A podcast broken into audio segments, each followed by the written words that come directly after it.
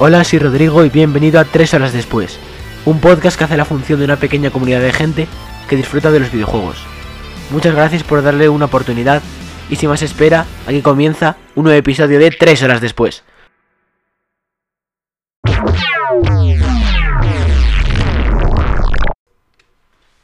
Bueno, pues bienvenidos al tercer episodio de Tres Horas Después. Ya sé que llevo dos semanas sin subir ningún episodio. Una de ellas estaba malo y la otra tenía exámenes y tampoco era cuestión de dejar los estudios solo para subir un episodio. Pero bueno, ya vuelvo a estar aquí y esta vez con un tema que me interesa bastante. El cuarto año de Rainbow Six Siege, un videojuego.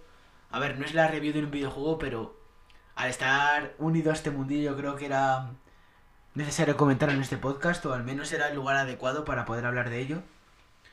A ver, primero voy a contextualizar a todo el mundo. Rainbow Six Siege es un videojuego, es un shooter en primera persona, pero no es como el Call of Duty, como el Battlefield, que es algo muy frenético. Es un juego muy táctico en el que está permitido campear, quedarse en una esquina y hay que es un juego que hay que pensar muy bien por dónde te mueves, por dónde apuntas y es un juego, a ver, es un estilo de juego que a mí me gusta muchísimo porque no es tan cabra loca ir corriendo por el mapa, es ir con tus, con tus amigos ahí hablando, comunicándote bien, vigilando cada esquina y teniendo mucho control del mapa.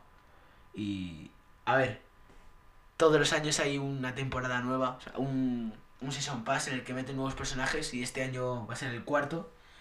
Y es normalmente los personajes se anuncian en noviembre del año anterior pero esta vez se han anunciado en febrero y esto es muy raro porque van a entrar en marzo ya y ha habido muy poco tiempo para acostumbrarse a los personajes. Ha sido un anuncio muy de golpe. Lo anunciaron durante el Invitational y a mucha de la comunidad le ha cabreado porque llevan esperando desde noviembre para ver la nueva temporada y se la han comido en febrero entera.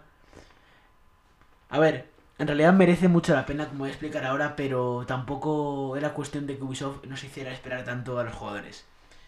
Bueno, el año 4 de Rainbow va a estar dividido en cuatro temporadas, como todos los años, y la primera de ellas es Born Horizon, que trata en Australia, que se sabe hablar después. Y durante el resto del año va a haber, creo que son cuatro mapas nuevos. A ver, en la primera temporada en Born Horizon, que, que ya lo explicaré después más detalladamente, pero va a haber un mapa que es Outback. Luego, en la segunda temporada, va a haber un, un reward de café, que era un mapa bonito, era uno de los primeros mapas del juego, pero había sitios muy obvios por los que atacar, sitios muy obvios por los que defender y no era cuestión de mantenerlo así, ahí había que mejorarlo un poco y hacer como darle un soplo de aire fresco a este mapa. Y esta segunda temporada también va a traer eh, un operador de Estados Unidos y otro de Noruega, creo. De Noruega, de Noruega. Y bueno, esto es algo muy inesperado. A ver, ya tenemos muchísimos operadores de Estados Unidos, pero nunca hemos tenido uno noruego y creo que va a dar mucho cambio al juego. Luego, en la tercera temporada vamos a tener un reward de canal que era muy necesario porque canal es un mapa, por si alguien no lo sabe, son dos edificios y en la parte de arriba están unidos por un túnel, arriba. Entonces, en este juego que hay que defender bombas, hay que rescatar rehenes, Normalmente tú rescatas el rehén y tienes que llevarlo al punto contrario del mapa. Claro, eh, la única manera de conectar el mapa por la parte de arriba era con un túnel. Entonces los defensores se quedaban en ese túnel y los atacantes tenían que pasar. Era muy complicado porque es como una trampa de ratones. Están cinco defensores a por un solo atacante disparando por un túnel. Y la verdad es que era muy complicado jugar en canal, pero bueno, han dicho que lo van a reformar. Eh, había unas imágenes como preliminares que van a añadir como otro segundo túnel, por tanto a, los defensores va a ser más complicado defender justo en ese pasillo, pero bueno, el resto del mapa seguirá manteniendo su esencia de como sus dos edificios muy distintos y que cada uno hay que defenderlo como de una manera. Luego tenemos en la cuarta temporada, en la última, o no, la tercera, que es el robot de canal que me salta un trozo, y va a haber una sorpresa muy esperada por los jugadores hispanoamericanos y es que va a haber un operador de Perú y otro de México dando más más representación a la comunidad latina porque antes solo teníamos a, a los dos brasileños, a Capitao y a Cabeira, pero ahora vamos a tener a, a gente hispanoamericana Creo que eso va a ayudar muchísimo al juego a, a globalizarlo más. Ya tenemos operadores estadounidenses, canadienses, europeos, chinos, japoneses. Creo que un, eh, hay coreanos, eh, australianos que son los de out- eh, los de Burnt Horizon que voy a explicar ahora. Entonces va a ser mucha más variedad para el juego. Y ya luego en la cuarta temporada va a haber operadores de Kenia y de la India. Entonces yo creo que este año ha sido el año de la globalización de Rainbow Six Siege. Han metido operadores de todos los sitios del mundo. Y luego también van a hacer un rework en esta cuarta temporada de parque de atracciones.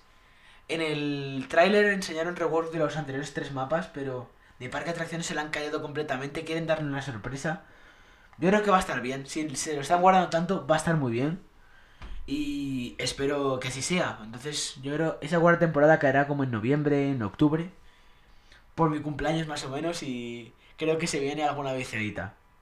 Bueno, luego el resto de este año 4 va a estar centrado en. En muchísimas mejoras al juego. Por ejemplo, ranque del sistema de igualadas, el de los rangos de oro, plata, bronce, todo eso. Va a dejar de ser beta, lleva tres años siendo beta, algo que era inadmisible, pero ya este año va a haber rangos fijos, todo muy bien hecho, con sus puntos de Elo, creo que se llaman, bueno, los de Elo normal, creo que en Rainbow son MMR o algo así. Y además de este este cambio en Ranked, va a haber una nueva lista de partidas que se llama lista para recién llegados, que es para la gente que tenga nivel menor de 50.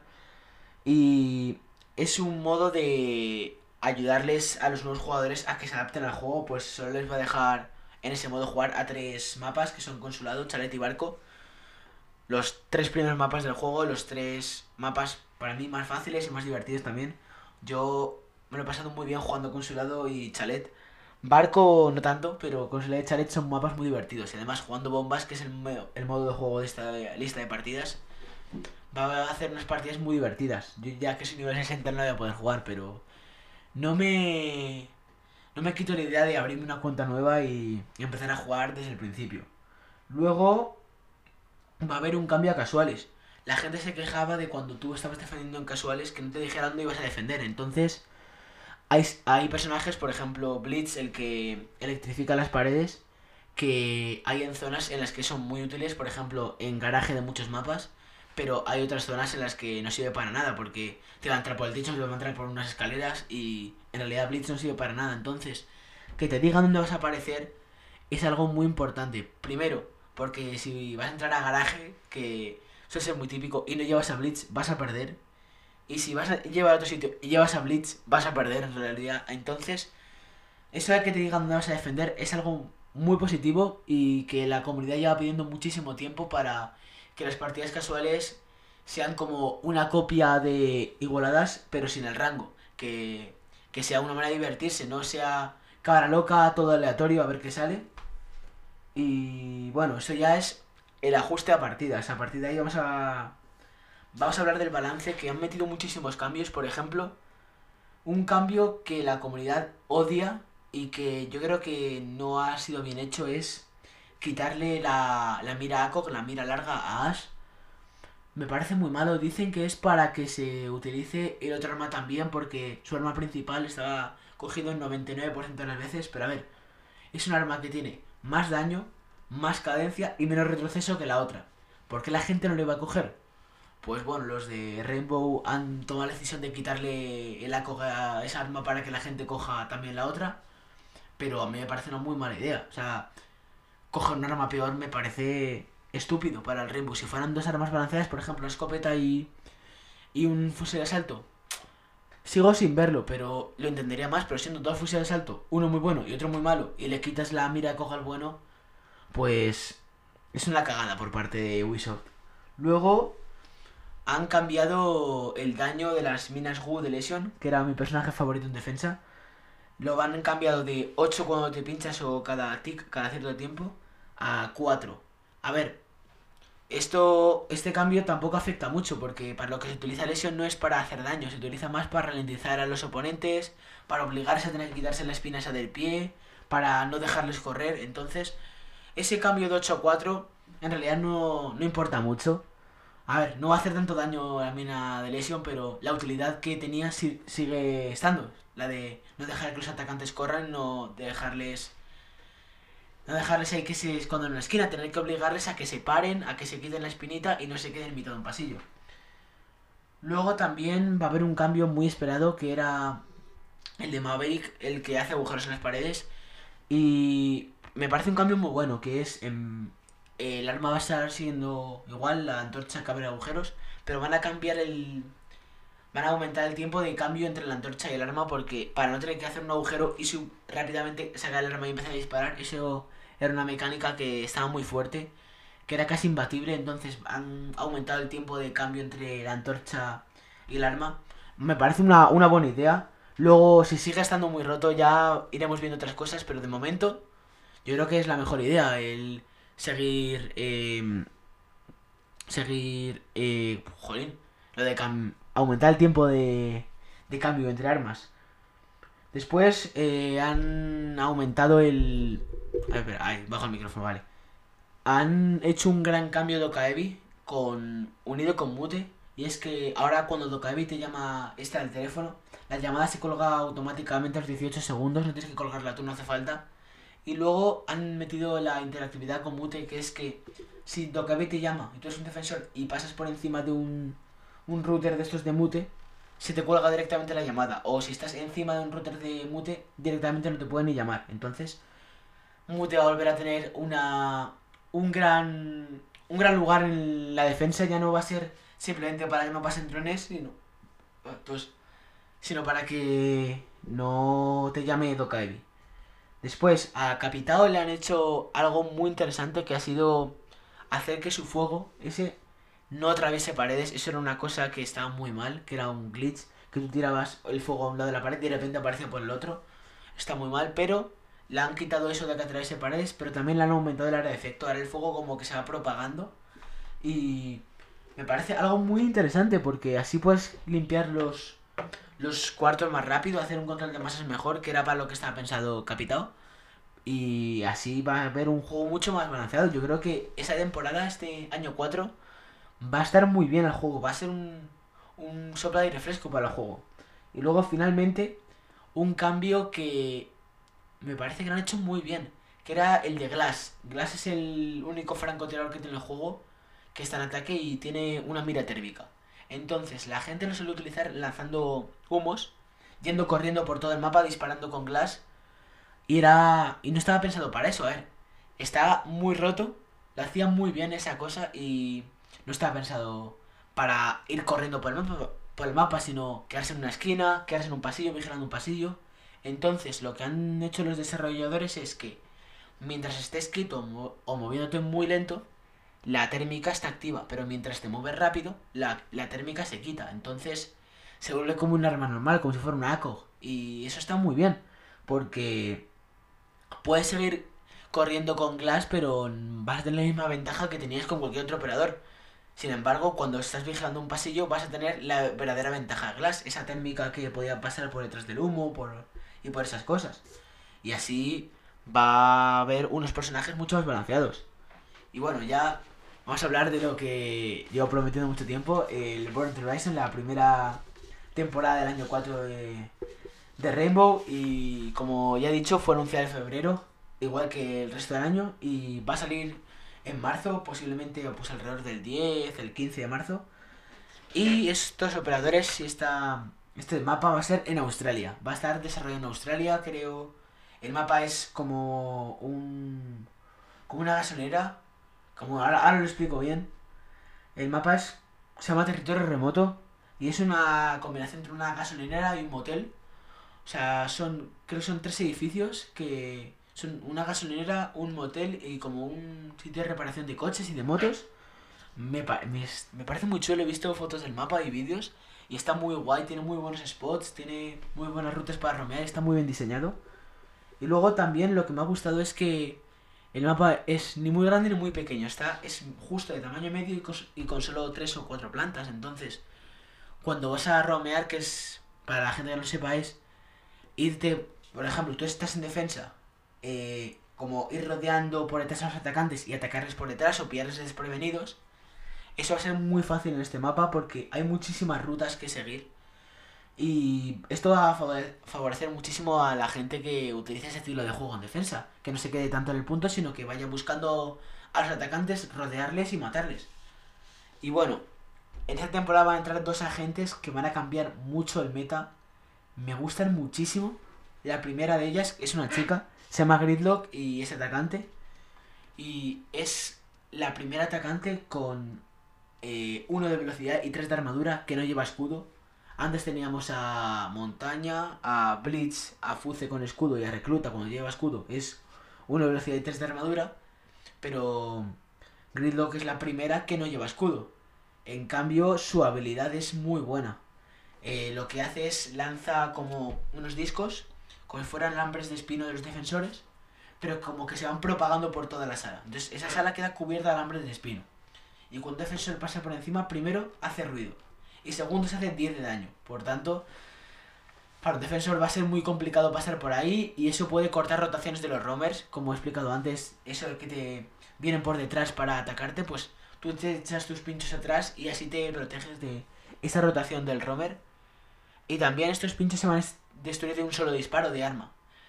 ¿Qué pasa? Que cuando tú oyes que están disparando los pinchos, directamente sabes dónde está el enemigo. Y así puedes saber dónde se localiza, estar apuntando esa zona y, y mucho mejor. Es una nueva manera de...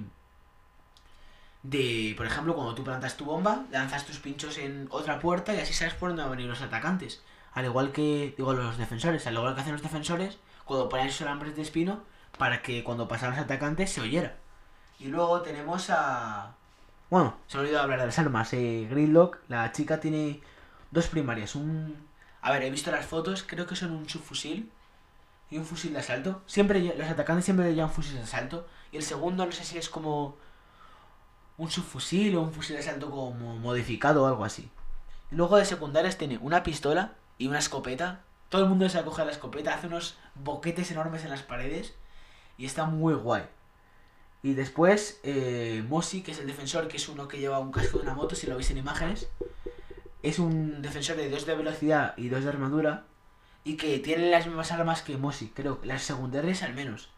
Y luego de primarias tiene un subfusil, que es el mismo que tiene Mosi, digo, Gridlock, y una, creo que es una carabina, un fusil de asalto, se parece, es algo así. Luego lo tendré que ver detenidamente, pero no va a ser un subfusil pequeñito, es un arma grande, parecida como, creo que es parecida a la de Ash.